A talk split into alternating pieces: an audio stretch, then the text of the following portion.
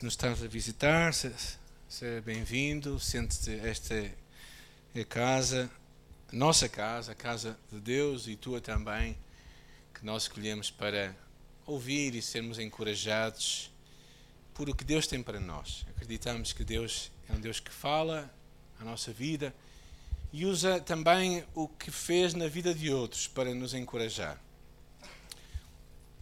Nós estamos a estudar uma série uh, baseada num livro, que é o livro de Neemias, uma, um livro histórico que aconteceu mais ou menos 400 anos antes de Jesus e que conta a história de uma cidade, que é a cidade de Jerusalém. Jerusalém tinha sido invadida uh, pelos babilónicos uns, uns 300 anos antes e tinha sido destruídas as suas muralhas e a verdade é que aquela cidade ficou abandono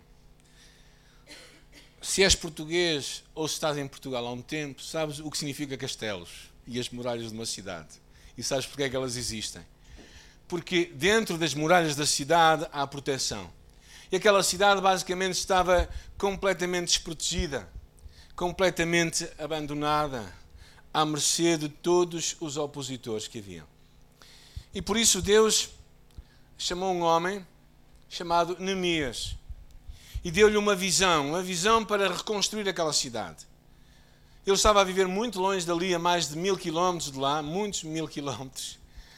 E por isso ele ouviu que na, naquela cidade, Jerusalém, os seus compatriotas estavam ao abandono. E ele pensou assim: como é que eu posso ficar aqui a servir este rei se os meus compatriotas, os meus familiares estão completamente abandonados?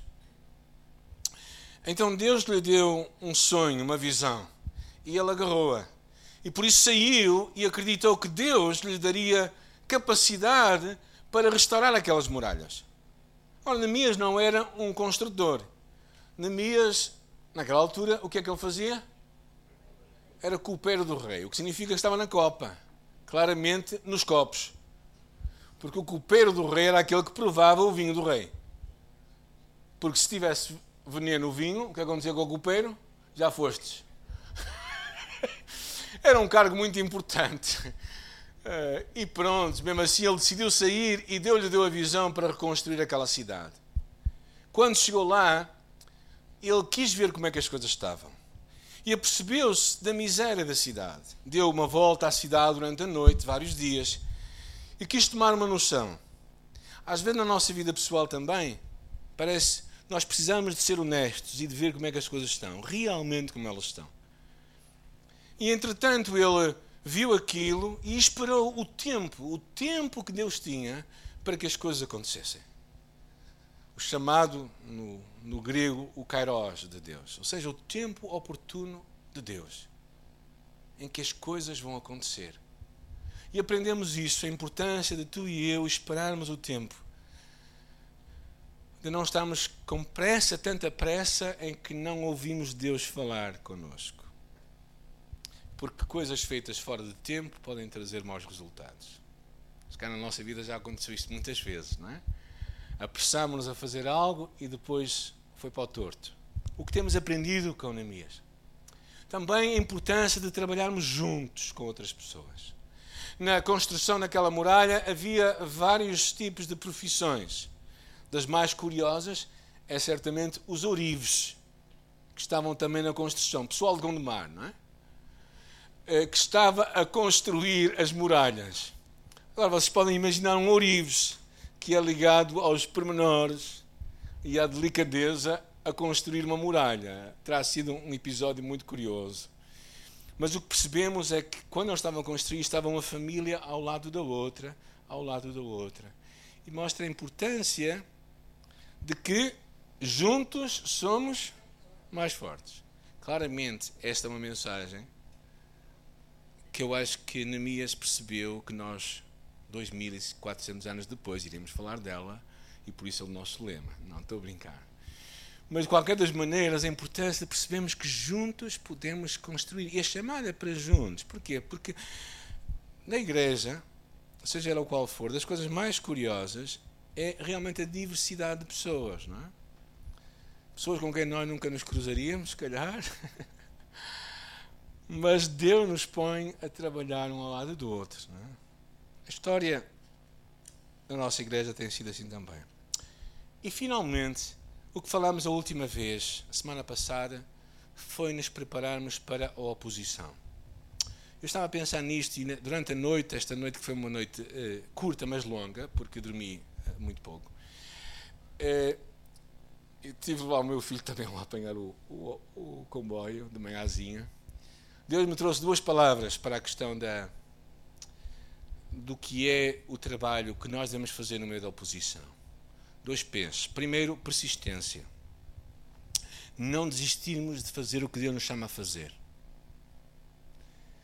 Continuarmos teimosamente aquilo que Deus tem para nós.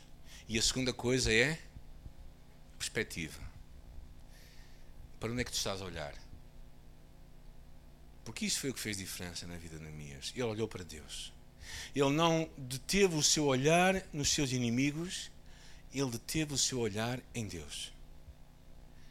Assim, quando tu passares por desafios na tua vida ou por oposição, o que vai, o que vai eh, te ajudar é ser uma pessoa persistente e teres uma perspectiva, a perspectiva certa.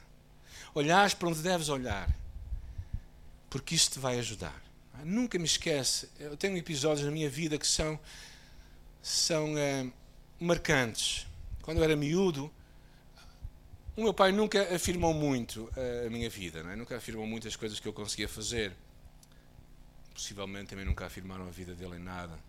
Mas lembro de uma dada altura em que eu estava a correr. O meu pai trabalhava no gás de eletricidade. E eu estava a correr lá embaixo no Lordelo do Ouro havia uma corrida dos filhos dos funcionários, eu estava a correr, e enquanto eu corria na, na última volta, e eu olhei à procura do meu pai. E na tua vida também vais ter muitas alturas em que tu tens que olhar à procura de Deus. Isso é o que é perspectiva. Prontos, isto foi o, o que já falámos, não é? Um bocadinho resumido. O que hoje vamos falar são eh, são seis capítulos. Estão preparados? É um. Por isso têm muitas horas, não têm? Quem é que está com pressa? Alguém está com pressa? Não, ninguém está com pressa. Pronto. Antes das duas da tarde vamos todos almoçar. De certeza. Uh, o que vemos também, que eu acho interessante, é que basicamente a reconstrução dos muros aparentemente predispôs o povo para ouvir Deus falar. O que eu acho interessante. Um ato simplesmente mecânico mas cultivou no coração do povo uma disposição para ouvir Deus. E sabe o que é, porque é que eu falo isto? Porque às vezes nós dividimos a vida em coisas espirituais e coisas materiais. E não é assim. A vida é um todo. Ou seja, tu podes estar a servir a Deus enquanto estás numa cozinha, enquanto estás a fazer o que quer que seja, não é? Ou seja, tu não tens que estar simplesmente ou à espera de vir à igreja para poder servir a Deus. Não. Quando tu fazes as coisas com a atitude certa, o que quer que tu faças, sabendo que é Deus que está a ver, então isso vai predispor o teu coração para que Deus fale contigo. Não é? Porque eu não acredito que ninguém pode ser um péssimo, um péssimo pai, um péssimo marido, uma péssima esposa, um péssimo empregado, um péssimo patrão e achar que pode ser um excelente cristão. Enganem, não se enganem, porque isso não acontece. A nossa vida é uma vida integral.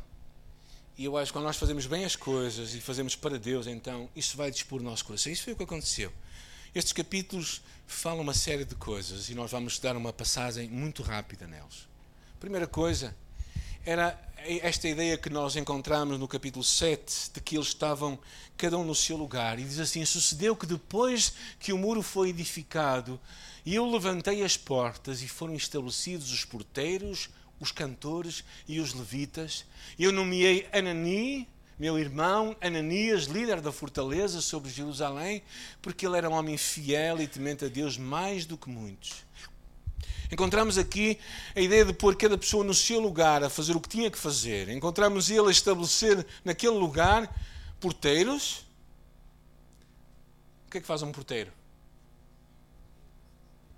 Guarda-portas. Okay? Porteiros, cantores e levitas. Os levitas não são aqueles que levitam, está bem? Os levitas eram, eram as pessoas que, que, que trabalhavam na igreja lá, que limpavam. Às vezes nós achamos que é muito espiritual, mas era espiritual. Eles limpavam a igreja. Faziam coisas práticas, pintores e coisas assim, eram os levitas. E é interessante aqui, porque mostrava que cada um deles estava no seu lugar e estava a fazer o que Deus tinha estabelecido para eles fazerem. A segunda coisa que encontramos aqui é muito interessante, é já no parte final do capítulo. Damos aqui um lugar, um salto, era a importância de contribuir. E falámos disso a semana passada, que o exemplo começa por cima, não é? E o relatório diz assim: e uma parte dos chefes dos pais contribuíram para a obra. O governador deu para o tesouro em ouro mil dracmas, 500 bacias, 50 bacias, 530 vestes sacerdotais. Alguns dos chefes dos pais contribuíram para o tesouro em ouro 20 mil dracmas e em prata 2.200 libras. E o que o restante do povo deu foi em ouro 20 mil dracmas e em prata 2 mil libras e 67 vestes sacerdotais. Pensa-se que quando se fala ali de, de ou seja, daquelas 4.200 minas de prata, só pegando na prata, eram 2,5 toneladas de prata. Gente, era muita coisa. Ou seja, o que eu quero ressaltar aqui não é tanta quantidade, mas é mais a atitude do povo. O povo entendeu que eles deveriam contribuir para que, para que o templo e para que o que Deus tinha estabelecido fosse mantido. Então, vemos aqui uma atitude interessante do povo, de contribuir a que Deus tinha confiado a eles. A generosidade e a obediência também nas coisas materiais. Porque depois de vermos isto, que primeiro estão estabelecidas as pessoas a fazer os seus trabalhos, e as pessoas dão generosamente, a partir do capítulo 8, encontramos um povo que procurava ouvir Deus. Alguém pode ler o versículo 2, o 8, 2? Capítulo 8 de Neemias.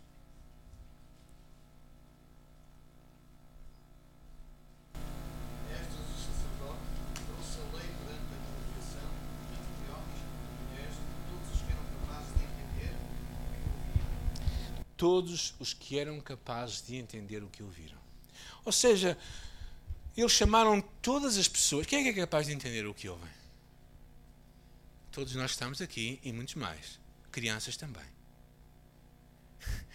E diz-nos aqui que eles, as crianças e os adultos e as mulheres, ele diz aqui: todo o povo se juntou como um só homem leu no livro Diante da Praça, que está diante da porta das águas, desde a alva, nascer do sol, até o meio-dia, perante homens e mulheres os que podiam entender, e os ouvidos estavam atentos ao livro da lei. E o que é interessante que vemos aqui, se formos ver em pormenor, ou seja, durante várias horas, várias horas o povo ouviu. Certo? Eles estavam a ouvir, estavam verdadeiramente juntos para ouvir. Porquê? Porque há muitos anos não se tinha ouvido a lei de Deus. E havia uma sede de Deus. E todo aquele trabalho que eles fizeram dispôs o povo para escutar a Deus, para ouvir o que Deus estava a falar. Eu acho isto muito interessante porque encontramos verdadeiramente uma mistura de gente aqui e depois encontramos, diz assim: E Esdras louvou ao Senhor, o grande Deus, e todo o povo respondeu: Amém, Amém, levantando as suas mãos. Isto eram os pentecostais, não é? Inclinando as cabeças. Isto eram aqueles que estavam com sono? Não. E adoravam ao Senhor com os rostos em terra. Ou seja, sabem quantas pessoas eram? Pensa-se pelo relato que se vê ali, são de 30 a 50 mil pessoas, juntas como um só homem para ouvir Deus falar. E aquilo trabalhou de tal forma que verdadeiramente o povo louvava a Deus, respondia aquilo que Deus estava a falar. E o que eu acho interessante é que houve uma proposta, alguns estavam a ficar muito tristes, e diz assim: Mas eles disseram: Não é tempo de ficarmos tristes, é tempo de nos alegrarmos. E o que é que diz a seguir? Então, alguém pode ler o versículo 12? Está aí.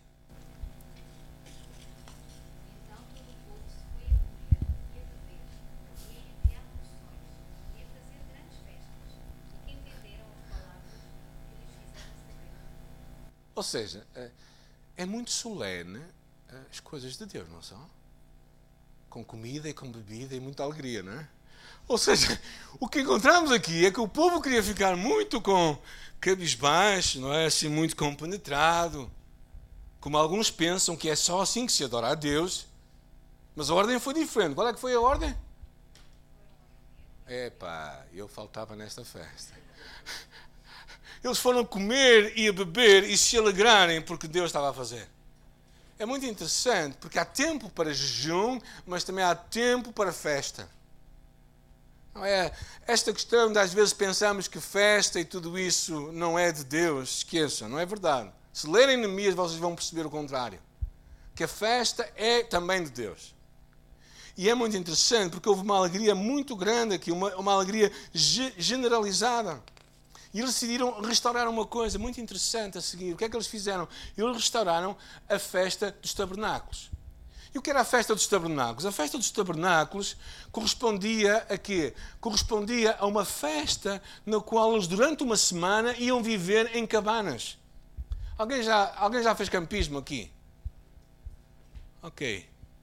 Quem tem mais de 40 anos e gosta de fazer campismo? Alguns, menos já agora. Ok. Ou seja, campismo é muito interessante, mas mas há tempo para ele também, ok? Uh, há tempo para nós estarmos em cabanas. Porque o que eles faziam literalmente? Eles saíam das suas casas e eles montavam tendas e viviam nas tendas. Sabem porquê que eles faziam isto? Alguém sabe porquê que eles faziam isto? Hã? Para lembrar que saíram do Egito e foram sustentados por Deus no deserto. Quando é que eles faziam isto? Quando é que ia acontecer a festa de, dos tabernáculos? Quantas vezes na vida? Todos os anos. Vocês imaginam, todos os anos, saírem da vossa casa e fazerem a festa das cabanas? Os vossos filhos iam adorar. Talvez vocês nem tanto. Sorte aqueles que têm terreno em casa que podem montar as tendas lá fora e mandar os filhos. Eu fiz isso com os meus lá no meu terraço algumas vezes. Mas isto eu acho muito bonito. Sabem porquê? Porque as festas do povo de Israel eram uma forma visual de relembrarem a história de Deus. E se calhar nós precisamos, às vezes, de relembrar as histórias e os princípios de Deus. E este princípio é um dos princípios mais bonitos, que é que tu e eu estamos de passagem e Deus é que tem que nos sustentar. Por isso, amanhã, irmãos, estamos todos convocados durante uma semana, festa das cabanas. O que acontece a partir do capítulo 7 é muito interessante, o capítulo 9. Há uma resposta. Eu estou a passar muito depressa, porque quero gastar algum tempo também no final aplicando esta mensagem para nós, mas há uma resposta do povo. O povo, perante a leitura da lei e o que Deus fez, e através da festa dos tabernáculos e toda aquela preparação de estarem ali diante de Deus, eles começam a, a voltar-se para Deus. E a primeira coisa que eles fazem, eles reconhecem a sua pecaminosidade, eles reconhecem o quão pecadores eles eram e quando estão afastados de Deus. A segunda coisa que eles veem é como Deus é grande. Como Deus é grande. Como Deus é. O versículo 31 do capítulo 9. Mas pela tua grande misericórdia não destruíste nem desamparaste, porque és um Deus clemente e misericordioso. Ou seja, neste capítulo 9, eles contam a história do povo de Israel. Contam o que Deus fez na vida deles. E sabes o que é que isto quer dizer? Quer dizer que tu e eu temos de ter uma história para contar do que Deus faz na nossa vida. E vamos contar a quem? Começando em nossa casa, com os nossos filhos e aos outros. Ou seja, tu e eu temos de ter histórias para contar histórias de Deus, histórias do que Deus está a fazer, histórias de respostas às nossas orações, história de como Deus é grande em nossa vida e como nós não podemos esquecer o que Deus fez por nós. Sabes porquê? Porque vai haver alturas em que, em que quando tu estiveres a passar dificuldades e lutas e problemas, tu vais questionar coisas, tu vais fazer perguntas, mas quando tu começas a lembrar como Deus foi fiel e respondeu à tua vida, tu não te vais deixar de esquecer o que Ele fez por ti. E o que acontece a seguir é muito interessante. É que eles fazem um compromisso com Deus. Eles selam um compromisso. Versículo 38. Alguém pode ler 9, 38? Está ali, se quiserem, podem ler ali.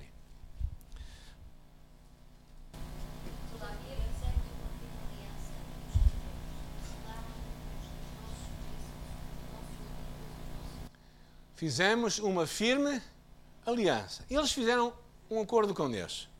Estabeleceram algo que eles iam cumprir. Fizeram um pacto com Deus. E selaram-no. Selaram, ou seja, para dar veracidade e para dar um testemunho de que aquilo era real, selaram os príncipes, os levitas e os sacerdotes, gente que estava em autoridade. E qual era o compromisso? O compromisso, há aí quatro coisas que eu destaco. Primeiro, só obedeceriam a Deus. Segundo, só se uniriam aos filhos de Deus, ou seja, crentes que só casariam com crentes, pondo as coisas em linguagem atual. Ou seja, o compromisso é que eles não iriam, um crente não iria casar com alguém que não tinha a mesma fé, mas iriam casar com pessoas da mesma fé. Terceiro compromisso, guardariam o descanso, um tempo para descansar, e o ano de descanso, porque o ano era algo também estabelecido por Deus. E finalmente ofertariam para a obra de Deus. Sabem porque é que eles faziam um compromisso? Porque nós fazemos as escolhas e as escolhas? E as escolhas? Fazem-nos a nós. Certo? Tu fazes escolhas na tua vida e as escolhas que tu vais fazer vai determinar o que tu vais ser na tua vida. As escolhas que tu tomas na tua vida vão verdadeiramente preparar o teu futuro. Às vezes as pessoas dizem, ah, a vida é assim, aconteceu. Mas a maior parte das vezes o que nós recebemos foi aquilo que nós semeamos. Tão somente isso. Uma das histórias que me impressionou muito numa dada altura, eu e a minha esposa demos boleia a uma senhora, ela já se calhar esqueceu-se. Mas, e aquela senhora, demos boleia a ela e ela contou-nos um pouco da sua história. Ela disse: Sabe, pastor, eu quando casei, ah, ah, o, meu, o meu noivo era uma pessoa que era tolerante à fé, ia comigo à igreja, mas eu sabia que ele nunca se tinha convertido. E eu achei que, pronto, quer dizer, mais um tempinho e ele convertia-se, de certeza. E então, pronto, nós, eu aceitei casar com ele, nós fomos viver mesmo ao lado da igreja. Desde que nos mudámos para lá casados, ele nunca me autorizou a ir à igreja. Se eu quisesse ir, ele batia-me. nós fazemos as escolhas, as escolhas fazem-nos a nós. Esta é uma das verdades tão simples da Escritura e da vida, não é? Na nossa caminhada com Deus, precisamos assumir compromissos para que possamos crescer. Se nós não assumimos compromissos e, e, e se não nos comprometemos, estamos à espera de inspiração para crescermos na nossa fé, esqueçam. Precisamos de, de termos um apego à palavra de Deus. Precisamos de aprender a obedecer. Precisamos de ter alianças com pessoas que temem a Deus. Precisamos de guardar os mandamentos de Deus. Precisamos de ofertar. Então encontramos um povo que estava a tomar estes compromissos. E depois o que percebemos é que aquilo não somente mudou pessoas, mas aquilo mudou a sociedade. E se vocês vão ver o capítulo 11, 12 e 13, encontramos quatro coisas que acontecem ali. Eu estou a resumir muito, não é? Primeiro, restauraram o sábado. O que é o sábado para um judeu? Era um dia de descanso. Não é? Como nós não somos judeus, não precisamos descansar, é assim? É interessante que Deus criou o mundo e Deus criou o homem e o que é que aconteceu no dia a seguir à criação do homem? Ele descansou. Sabem porquê? Porque, porque ele precisava de aprender que a vida começa com descanso. Isso é, é, eu acho que é muito desafiante. Sabem porquê? Porque nós vivemos numa sociedade muito, muito ditada pelo ativismo. E eu sou uma pessoa fruto dessa sociedade. Por natureza, eu sou uma pessoa muito proativa. Tenho muita dificuldade em ficar parado. Nós todos bebemos desta cultura. Uma cultura muito marcada porque nós nós somos aquilo que nós fazemos. Já repararam que quando nós encontramos alguém, normalmente a primeira pergunta deve ser qual é o teu nome, não é? E a segunda? O que é que tu fazes? Sabem porquê? Porque quando nós dizemos o que é que ela faz, nós percebemos se ela é preguiçosa, se ela é trabalhadora. Estou a brincar, mas é um bocado assim. É interessante esta restauração do descanso. Eu vou falar um bocado mais dele à frente. Restauraram a manutenção do templo, porque o templo tinha sido abandonado. E a importância de um lugar para adorar a Deus é importante encontrarmos um espaço de acolhimento.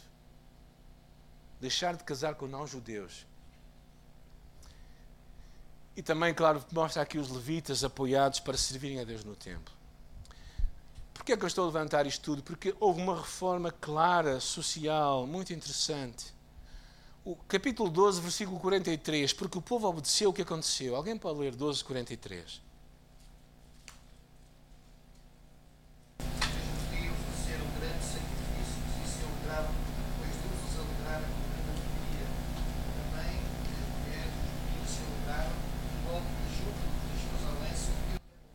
Ou seja, houve uma festa tão grande que gente muito longe ouvia a alegria que estava a acontecer ali. Foi muito interessante aquele júbilo, aquela alegria, aquela, aquela mudança que estava a acontecer ali. E era tão interessante porque quando nós obedecemos a Deus, aquilo traz alegria ao nosso coração. Traz muita alegria. Então, o que é que eu quero te desafiar? Estamos já a terminar nestas horas compridas que eu usei. O que é que eu te quero desafiar hoje perante toda esta mensagem? Primeira coisa, a importância de nós mergulharmos na palavra. De nós fazermos o que Josué dizia: não se aparte da tua boca o livro desta lei, medita nele dia e noite, para que tenhas cuidado de fazer conforme tudo quanto Deus, quanto nele está escrito, porque então farás prosperar o teu caminho e serás bem-sucedido. A importância de tu perceberes que a Bíblia, tu deves, não é um livro para te deitares nela, é para meditares nela, ok? Há uns que dizem meditar, outros dizem meditar, mas é meditar, não é meditar, está bem? Porque há pessoas que, quando estão com sono, começam a ler a Bíblia e adormecem logo. Ah, não sei se já aconteceu isso com alguém. Comigo já aconteceu algumas vezes. Por isso, é melhor tu escolheres a altura certa para leres a Bíblia, para buscares o que Deus tem para ti. Mas é claro que neste livro, uma das grandes lições é a importância de tu mergulhares na palavra de Deus. Alguém disse que este livro te afastará do pecado ou o pecado te afastará deste livro. Então é muito importante escolheres o que queres fazer com este livro. Estudares, leres, meditares, buscares o que Deus tem para ti.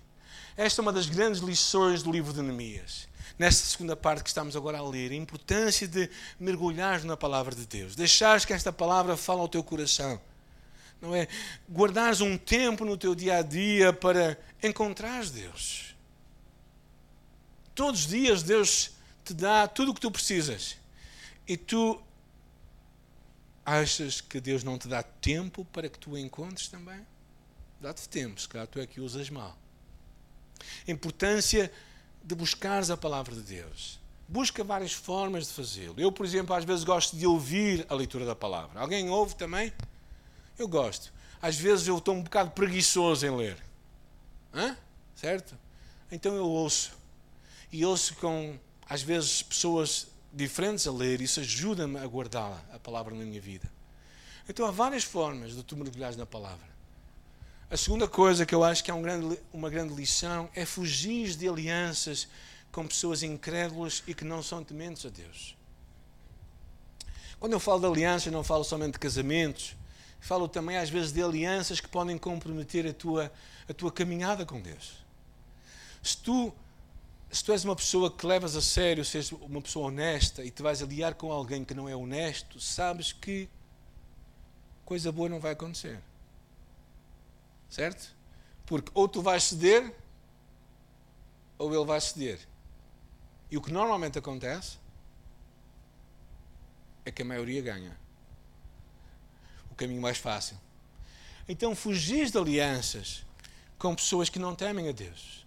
É? Segundo aos Coríntios diz, não vos prendais a um jugo desigual com os infiéis, porque sociedade tem a justiça com a injustiça e comunhão a luz com as trevas. Ou seja, procuraste te associar com pessoas que têm os mesmos valores, os mesmos princípios. Porque é isso que Deus espera de ti. O povo teve que perceber isso. Terceira grande lição: guarda um dia de descanso. Guarda um tempo para descansar.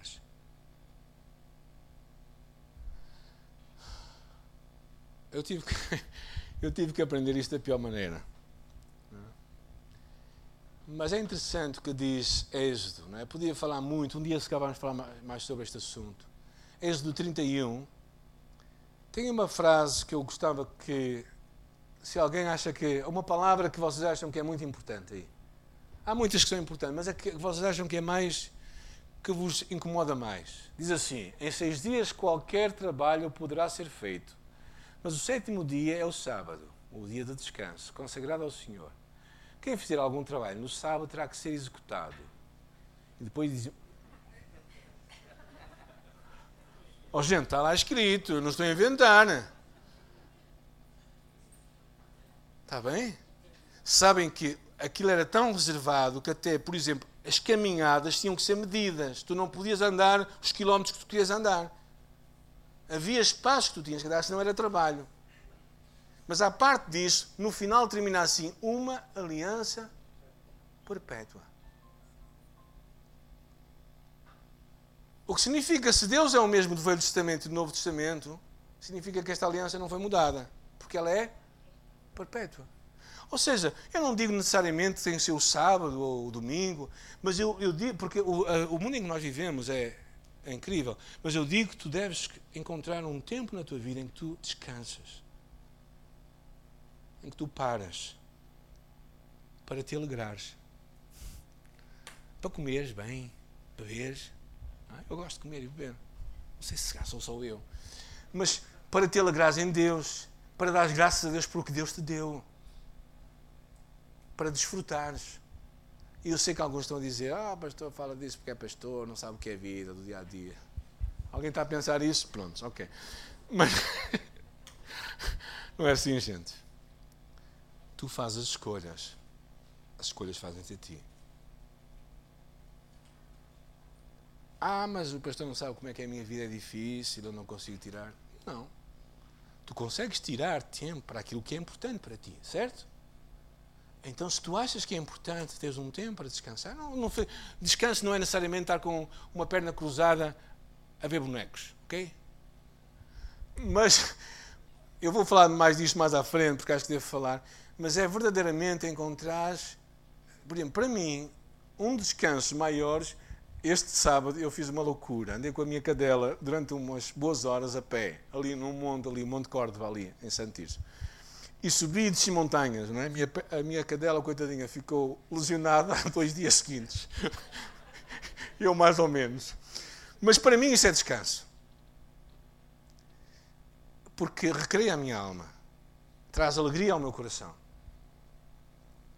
Então, descanso não é necessariamente não fazeres nada. Mas é um, é um momento de pausa. De desfrutares. Eu acho que esta é uma mensagem de Deus para nós hoje. Sabem porquê? Porque há muita gente com a cabecinha maluquinha, porque não descansa.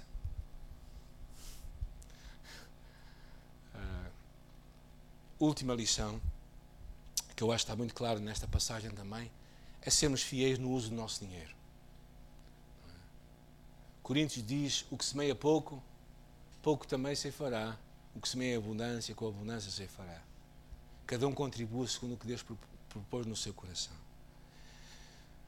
Ah, Deus claramente espera que nós saibamos usar bem o nosso dinheiro, para que o dinheiro não nos use a nós. Há pessoas que possuem dinheiro e há pessoas que são possuídas pelo dinheiro. Não é preciso ter muito, porque das pessoas mais avarentas que tenho conhecido não são pessoas ricas, são pessoas pobres. A avareza não tem a ver com quantidade, tem a ver com atitude.